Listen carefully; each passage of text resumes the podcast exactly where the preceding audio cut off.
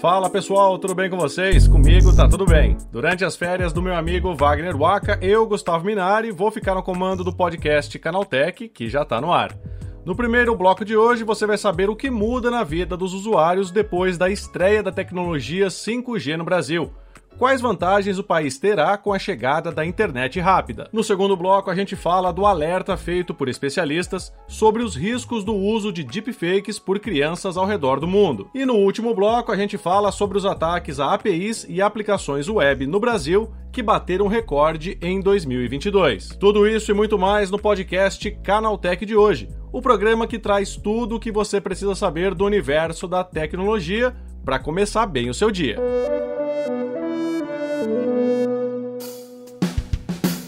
Olá, seja bem-vindo e bem-vinda ao podcast Canaltech, o programa que atualiza você sobre as discussões mais relevantes do mundo da tecnologia. De terça a sábado, às 7 da manhã, a gente traz três acontecimentos tecnológicos aprofundados direto para o seu ouvido. Lembrando também que a sua segunda-feira não precisa ficar sem podcast. Você pode ouvir o Porta 101 e o link está na descrição desse podcast aqui. Não se esqueça de seguir a gente no seu aplicativo preferido para receber os episódios novos em primeiríssima mão. E aproveita para deixar uma avaliação para a gente por lá. Combinado? Então vamos ao primeiro tema de hoje.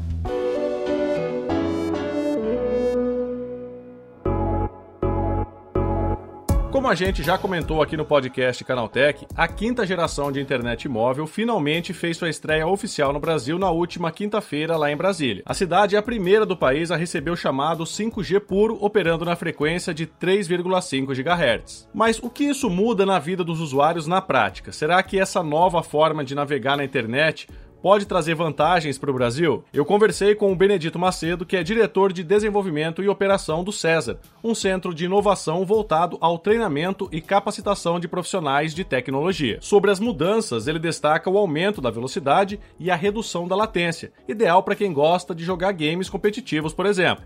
Vamos ouvir. O 5G é uma nova tecnologia de comunicação que vem é, para é, avançar o que nós temos com relação ao 4G é uma mudança mais radical do que foi do 3 para o 4G. Então, 5G para o 4 tem mais diferença do que tinha do 4 para o 3, certo?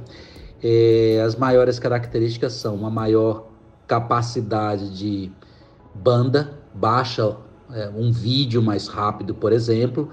A outra característica é a latência, a latência é menor é uma maneira mais fácil de explicar a latência. O pessoal que gosta de jogar, quando apesar de você ter uma banda larga, se você tem uma latência alta, demora para o tiro que você deu no seu videogame ir no servidor, atualizar o servidor e voltar para atualizar o seu game. Então, a latência é esse tempo de ir ao servidor e voltar. Então, a latência é menor é, no 5G e por último ele permite é, uma maior densidade de dispositivos. Hoje quando você vai num show, num jogo de futebol, as herbes que a gente tem, as estações rádio base 4G, elas suportam uma determinada quantidade de dispositivos ao mesmo tempo. No 5G você permite maior quantidade de dispositivos. Em termos de velocidade de conexão, a média do 4G entre as quatro maiores operadoras brasileiras é de 17,1 megabits por segundo, segundo o relatório da firma de consultoria OpenSignal de maio de 2021. O 5G deve alcançar entre 1 e 10 gigabits por segundo, ou seja, 100 vezes a mais que a geração anterior. Vale lembrar que o 5G só pode ser utilizado nas áreas em que a tecnologia já foi liberada. Existe um cronograma que as operadoras se comprometeram no leilão, certo? E que é, começa o 5G pelas capitais brasileiras, que tem a data limite aí de 31 de julho de 2022, que ele esteja disponível nas capitais. Vai ser em toda a região da capital? Não Geralmente começa nas regiões onde tem um maior fluxo de pessoas, onde tem um maior uso e depois vai se espalhando pela cidade conforme o tempo vai passando.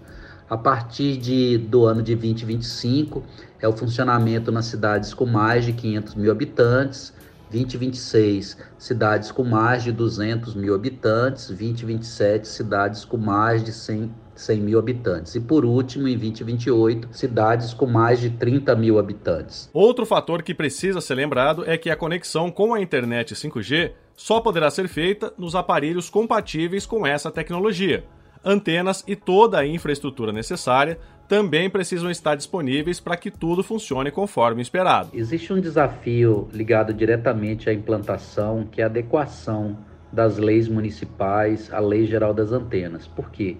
Porque o 5G ele permite que você tenha estações radiobase menores. E hoje a legislação que a gente tem em muitas cidades é, foi preparada para aquelas estações radiobase que usam uma torre e um espaço muito grande. Hoje é possível ter uma estação radiobase de 5G num poste, por exemplo. Então a legislação ela foi pensada para um espaço e uma ocupação de terreno maior do que o 5G exige. Então você não poderia instalar num, uma antena num poste se não houver uma adequação da legislação. Diversos municípios já estão avançando com essa adequação da legislação. Um outro desafio da tecnologia, não propriamente da instalação em si, é conforme você a, a tecnologia vai se tornando disponível, as pessoas que constroem novas aplicações vão entendendo as possibilidades de usar essa tecnologia de uma maneira mais criativa, mais eficiente.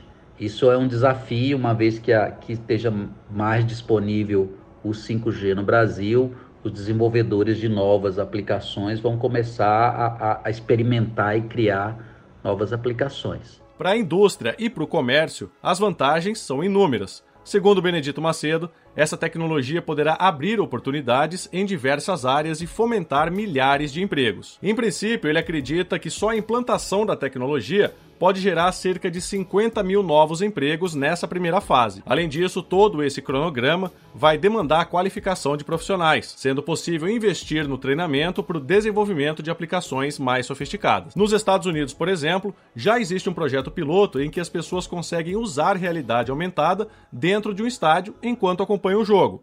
Segundo Macedo, quando isso estiver disponível em todo o Brasil, muitas empresas vão poder criar novos produtos com essa tecnologia. Brasília é a primeira a receber o 5G, mesmo assim, a cobertura será inicialmente em 80% da cidade. Como a tecnologia depende de muitas antenas, as operadoras terão que instalar várias outras delas. Por isso, o atendimento a todos os bairros de um município ativado com a quinta geração de internet móvel pode demorar anos para acontecer.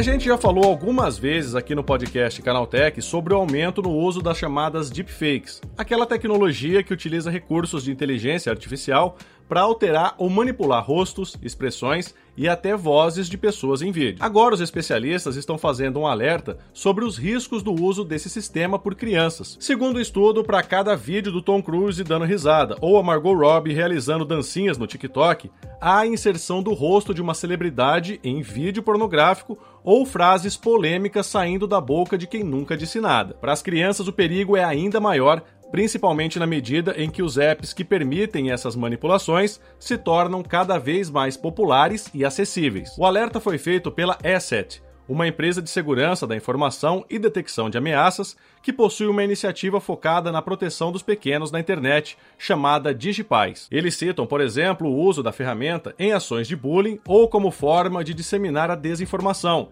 elementos que podem causar danos a quem ainda está em fase de formação. Segundo Camilo Gutierrez, chefe do Laboratório de Investigação da E7, versões mais simples dessas manipulações podem ser feitas facilmente usando aplicativos como FaceApp ou FaceSwap. Para ele, ainda que os criadores considerem essa ferramenta como uma fonte inocente de entretenimento, o constrangimento pode gerar situações desagradáveis ou estragar a relação com o ambiente escolar. É claro que o uso dessa tecnologia não é totalmente ruim.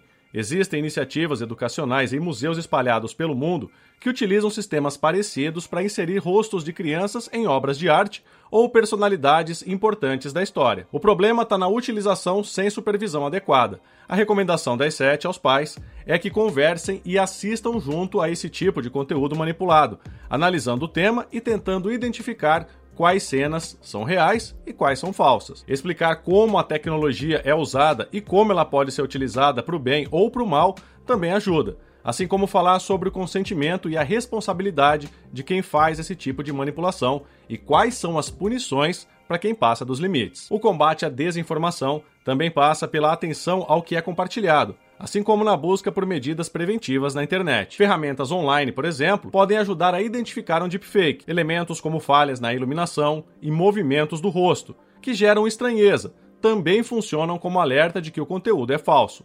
A E7 também recomenda que as empresas tomem medidas para coibir o mau uso da tecnologia.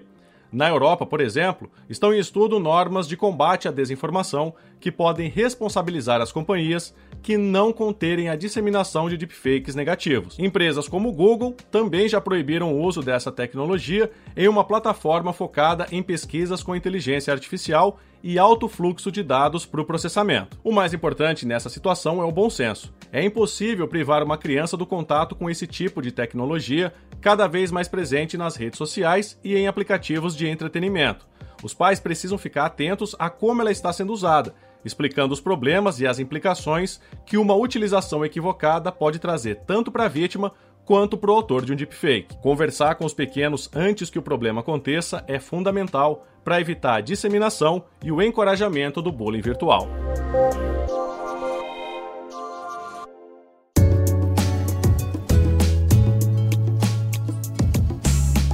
O tema do último bloco de hoje é o aumento dos ataques a APIs e aplicações web no Brasil. Esses sistemas seguem como alvos preferidos dos criminosos em investidas contra ambientes corporativos. Os números do primeiro trimestre de 2022 quase superam a totalidade do ano passado. Só entre janeiro e março foram registrados mais de 60 milhões de tentativas desse tipo enquanto em 2021 inteiro foram 72 milhões. Os números levantados pela empresa de cloud computing Akamai mostram que o volume de golpes contra tecnologias desse tipo mais do que triplicou desde o começo do ano. Os setores de varejo, serviços financeiros, mídia e entretenimento foram os mais atingidos. Segundo os especialistas, o interesse na quantidade massiva de dados de clientes e operações financeiras tornam esse segmento alvos preferidos dos bandidos. A Akamai cita, por exemplo, o golpe sofrido por nomes gigantes do e-commerce, como Americanas e Submarino no início deste ano. As perdas chegaram a 2 bilhões de reais por conta da interrupção no funcionamento das lojas, que ficaram fora do ar por dias, ainda que um vazamento de dados de clientes ou funcionários não tenha sido identificado. Segundo especialistas, tecnologias desse tipo costumam ser visadas por fazerem uma ponte entre terceiros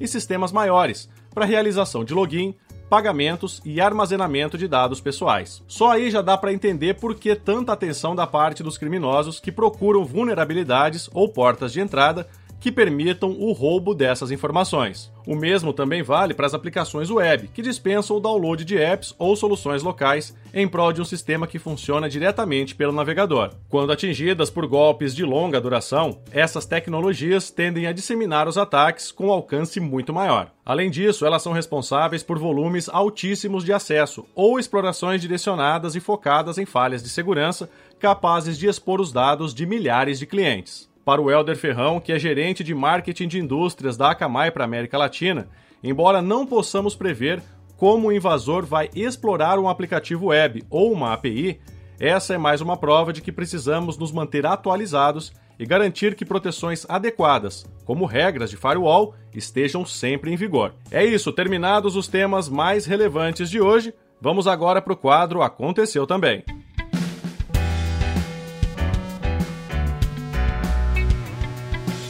O Aconteceu Também é o quadro em que a gente fala sobre notícias que também são relevantes, mas que não geram muita discussão. A Binance voltou a liberar os saques em reais via Pix aqui no Brasil. A transferência bancária via TED também aparece disponível com prazo de 1 a 2 dias úteis. O serviço ainda possui restrições e apenas os clientes de pessoa física estariam conseguindo ter a retirada de dinheiro confirmada. Usuários de pessoa jurídica ou operações pelo celular continuam indisponíveis. A corretora também destacou que continua disponibilizando outras operações de saques e depósitos via sistema P2P e compra direta de criptomoedas por meio de um provedor alternativo. A inteligência artificial conhecida como GPT-3 escreveu um artigo científico sobre si própria. Segundo os pesquisadores, O algoritmo gerador de texto da empresa OpenAI recebeu apenas uma instrução simples: escrever uma tese acadêmica de 500 palavras sobre ele mesmo e adicionar referências científicas e citações de texto. Ao final do experimento, o material produzido lembrava uma tese acadêmica, com referências coerentes e citações apropriadas, como se tivesse sido escrita por uma pessoa de verdade. Um bug misterioso encontrado no Chrome impede que extensões funcionem corretamente. Alguns clientes do navegador se queixam sobre o problema, que parece afetar de 3 a 5% dos usuários de extensões famosas, incluindo gerenciadores de senha e outros utilitários. O problema impossibilita interações com alguns botões da extensão. Segundo as queixas, o bug acontece desde abril de 2022, com a introdução do Chrome 100. Como alternativa, o Google sugere reiniciar a extensão com problemas, torcendo para que o erro seja contornado. Contudo, esse método não resolve completamente o bug e, eventualmente, ele pode voltar a acontecer. A Sony Music decidiu remover três músicas do cantor Michael Jackson dos serviços de streaming após uma séria acusação. Fãs afirmam não ser a voz do rei do pop nas faixas Breaking News, Keep Your Head Up e Monster, todas integrantes do último disco do artista lançado em 2010. As canções excluídas foram criadas em colaboração com o rapper 50 Cent. Segundo a gravadora, Jackson gravou as músicas com a sua equipe em 2007 mas os admiradores dizem que a voz é de um cantor chamado Jason Malak. A Sony preferiu remover o trio devido à polêmica até o esclarecimento dos fatos. A partir de agora, insultos e assédio online poderão render até um ano de prisão no Japão. A nova lei amplia o tempo de detenção antes de apenas 30 dias e o valor máximo de multa indo de 10 mil ienes ou 400 reais em conversão direta para 300 mil ienes, cerca de 12 mil reais. A revisão do código aconteceu após a pressão da sociedade frente à morte de Hana Kimura, lutadora profissional e integrante do programa Terrace House da Netflix. Acreditava-se que a artista havia cometido suicídio em maio de 2020 após ter sido alvo de uma onda de mensagens odiosas nas redes sociais.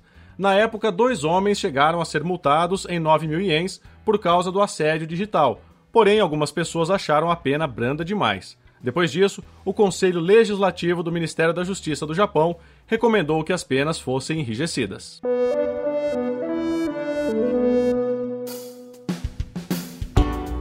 Com essas notícias, nosso programa de hoje vai chegando ao fim. Lembre-se de seguir a gente e deixar uma avaliação no seu aplicativo favorito de podcast.